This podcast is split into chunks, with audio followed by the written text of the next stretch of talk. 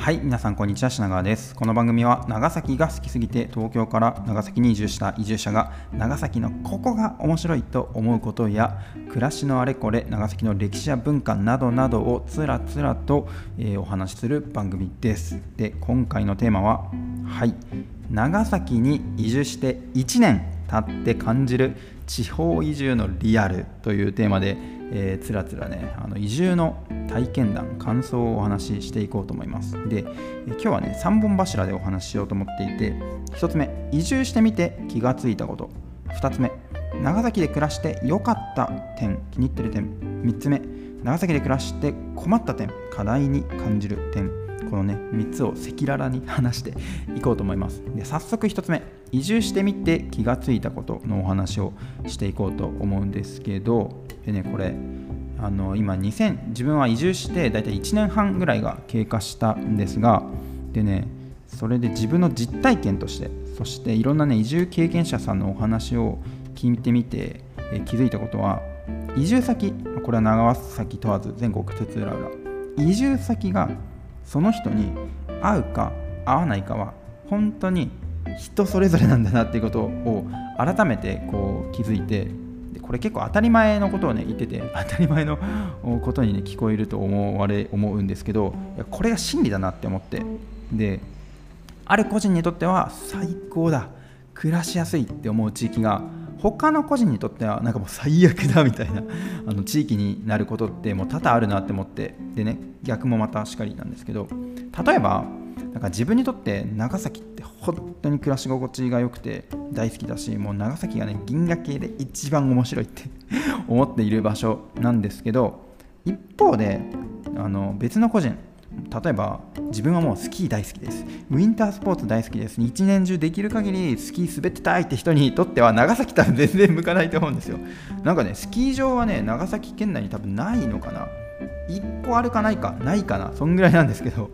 そうそう。でねそうそういう人にとっては長崎向かないのでなんかそのその人それぞれ人それぞれなんか大事なことって違うと思うんですよね。その暮らしもしくは人生にとって大事なことって人それぞれ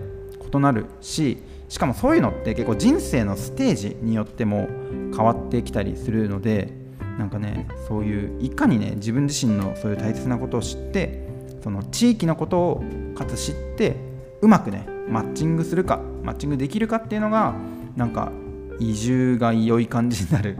あのシンプルだけど真理なんだなっていうのをこの1年半暮らしてみてそしていろんな人の話を聞いて感じたところでございますっていうのが1つ目の移住してみて気づいたことでした。2つ目はい。長崎で暮らして良かった点や気に入ってる点をお話ししていきます。でこれね3つ。お話ししていこうと思うんですけど本当はこれね好きな点100億万個ぐらいあってね あの全部話そうと思ったら時間が足りないので厳選して3つお話しするんですけど1つ目都市と自然のバランスがめちゃくちゃいいっていうのが気に入ってます。で長崎って土地の性質として非常にね平地が少ない場所なんですよね。でその少ない平地にあの商業施設お買い物する場所とか文化施設美術館とか、あの図書館とかあとは行政施設市役所とかね。そういうのが狭い平地にコンパクトに非常にまとまってます。歩いていきますね徒歩圏内。でもう平地が少ないんですけどそうすると平地じゃない場所。斜面地がね長崎たくさんあってそう斜面にね家が建てたりするんですけどそんな少ない平地の周りにえすぐ近くに山がありそして山あいを流れる川がありそして海があるっていう感じで非常にね自然が近いんですよね。特に自分その斜面地なんかに住んでるとちょうどいい感じにね自然を感じられて最高ですね。あの窓を開けると鳥の鳴き声が聞こえて草花の香りがファーッと入ってきて目の前に広がるのは長崎の空山街並みみたいな感じで本当にね都市と自然のねバランスの良さが絶妙だなっていうふうに思いました。そう。それがね好きなポイント1つ目。2つ目の好きなポイント。歴史資産が半端ない。マジで。本当に半端なくて。で長崎の歴史というかストーリーって大きく4つのもので構成されると個人的には思ってるんですけど1つ目、えー、国際交流史。2つ目明治維新と日本の近代化。3つ目潜伏キリシタン。4つ目原爆と復興っていう形で長崎にはね現代の現代に生きる我々にとっても非常に学びが深い、え価値ある歴史がたくさん、えあります。でねこれ今4つ挙げたんですけどそのうち2つは実際に世界遺産にも認定されてるんですね。明治維新と日本の近代化関連史跡と、え潜伏キリシタンのやつ関連のやつ。ということでこれね歴史資産とか歴史系は品川がね品川がもうすごいすごい面白いぞって言ってるだけじゃなくてユネスコがねユネスコが言ってますからね。ユネスコがね世界遺産に認定してますからね。そんなねお墨付きもついてる。長崎の歴史遺産の厚さなんですけどその中で暮らしてみてね実際さらに面白いなって思ったのはこう歴史昔と今がなんかね地続きになってるような感覚を長崎に暮らしてみて感じるようになったんですよね。でそれなんでかっていうとその結構その、まあ、失われてしまったものも多いんですけどあの街並みがね昔の当時のまま残ってたりあとは長崎ってやっぱこう絵に描かれることが多かったんでなんかね今現実世界現在で自分が知ってる場所の数百万数百年前の景色とかが絵になって残ってたりするのが結構あるんですよ。なんでなんかこう昔のことに思いを馳せやすいっていうかねイメージしやすくてそうそう街並みとか絵によって。なんでうわ昔ねグラバーさんがこの辺り歩いてたんだなとか岩崎弥太郎長崎に赴任した直後海外のなんか貿易商とバチバチやり合って大変だったんだなとかなんかそういうことにね思いを馳せやすいっていうのがあってそういう意味でも歴史遺産のね味わいが深いですね。はい。で3つ目好きなポイント。面白い地域行事やお祭りが多いっていうのであの自分が把握してるなだけでも長崎市街地中心部でやられるお祭りが春以降ね帆船祭りこれは夏前かなペーロンの大会これはお盆精霊流し中国盆中国盆へで秋の大祭おくんちそしてこれも秋かな、えー、長崎居留地祭りそして冬、えー、ランタンフェスティバルって感じで 非常にねお祭り地域行事がね、えー、充実しています。で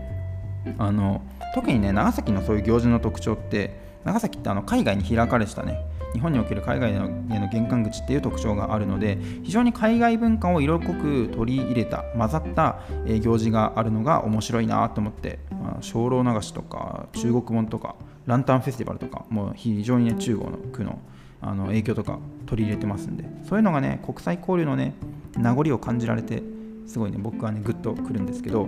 で実際には移住した直後はコロナの関係もあっていろんなイベントが中止になっちゃったり規模縮小になっちゃったんですけどそんな規模縮小とか数少ないイベントを感じるだけでもめちゃくちゃね去年楽しかった面白かったんですよね。なんでコロナ終わって全イベントがフル復活したらもう楽しすぎて俺気失うんじゃねえかっていう。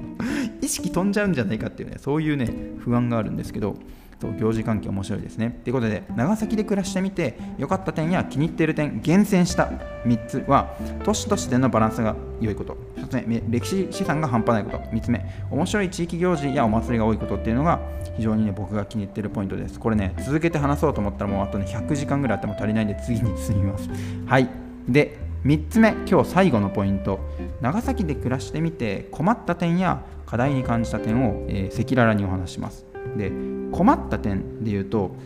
これ正直に言って致命的に困ったことは一つもないですね。本当に。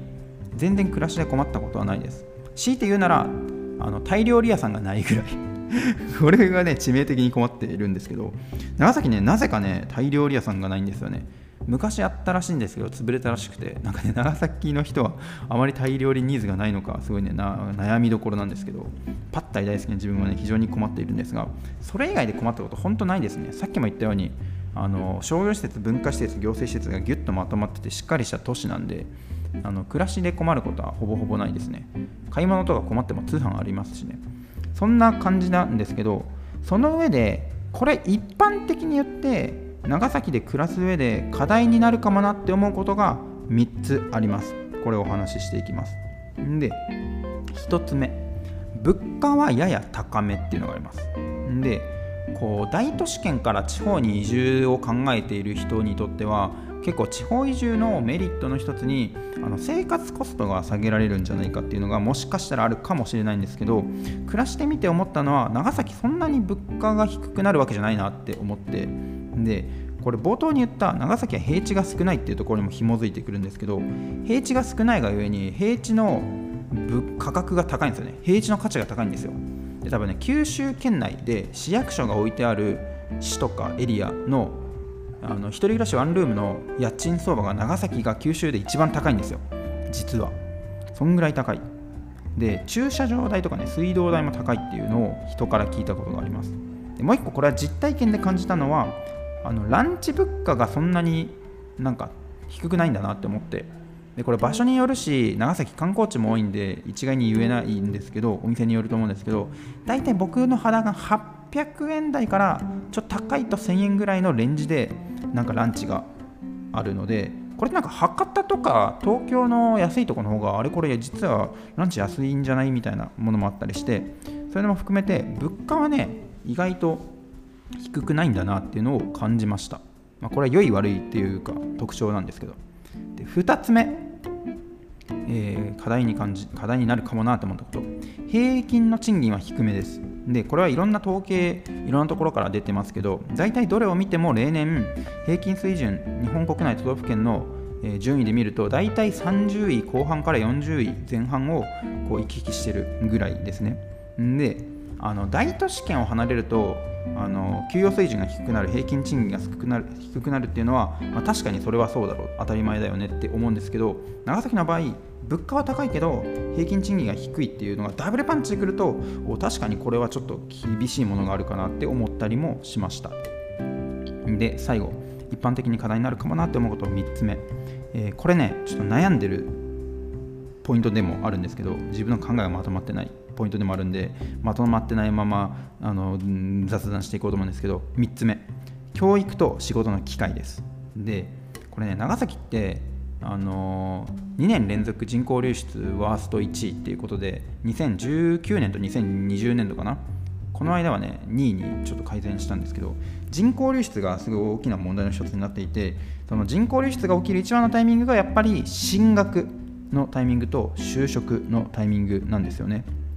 そうだから教育と仕事の機会っていう面で見るとやっぱまあ大都市部と比べたらあれなのかなっていうのはありますでねこれも悩んでるポイントなんですけど、まあ、確かに大都市圏に行った方が教育と仕事の機会は広いしそれに紐づいた人との出会いもあるし教育仕事出会ったそこで出会った人からもたらされるそこで得られる知識とか情報とか価値観の変化とかって非常に大きなものがあると思うんですよね。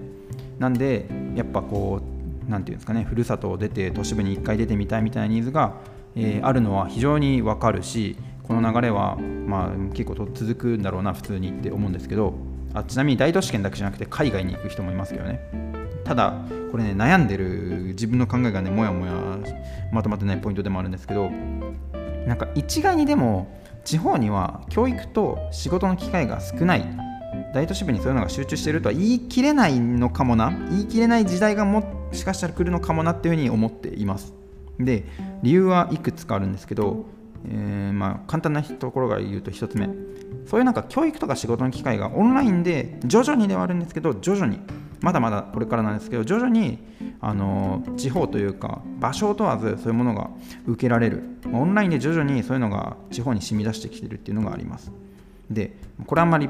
確信じゃなかったんですけど次の方からこう確信になっていくんですけど僕の頭の中で。で教育の話から言うとなんかこう大都市部に行った方がこう教育とか周りの機会がねある一面では確かに豊富っていうのはあるんですけど一方でなんか地域とかの日々の暮らしの中に日々の暮らしの中に学びの機会ってめちゃめちゃ溢れてるなっていうのをなんか感じたこの1年半でした、まあ、それは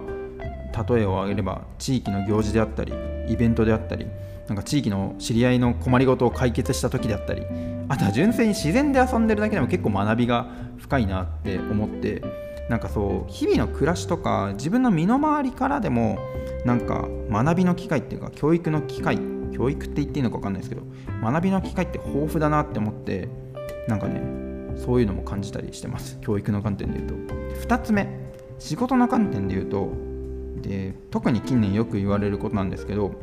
その本当に個々人で幸せの定義が多様化してる。本当にね人それぞれの幸せのなんか意味とか形がある世の中においてその土台をの一つを作る仕事においてもなんか良い仕事の定義がまた多様化してる気がするんですよね。本当に。これまあ教育についても同じことが言えるかもしれないんですけど。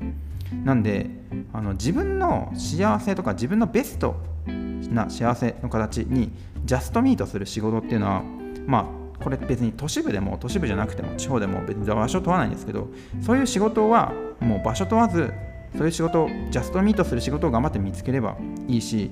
なんならそういうジャストミートする仕事がないのであればそういうのって別に自分で作ってもいいと思うんですよね。僕の場合も長崎大好き人間なんで長崎のことをひたすらインプットしてそれを人に伝えて長崎の魅力を用いて自分でこう仕事を作っていこうっていうのも実際自分自身がチャレンジしているところでもあるんですけどそう。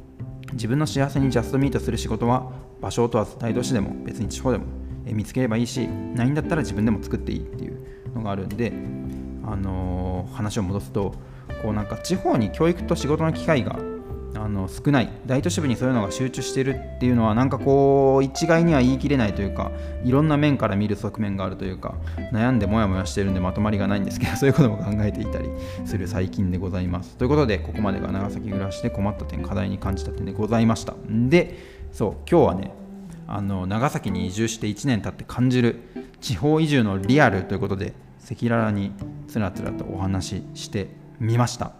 いかがだったでしょうか？ちょっと後半まとまりがなくて申し訳なかったんですが今日はこんな感じでございますということで皆様また次回の配信でお会いしましょう。ではまた。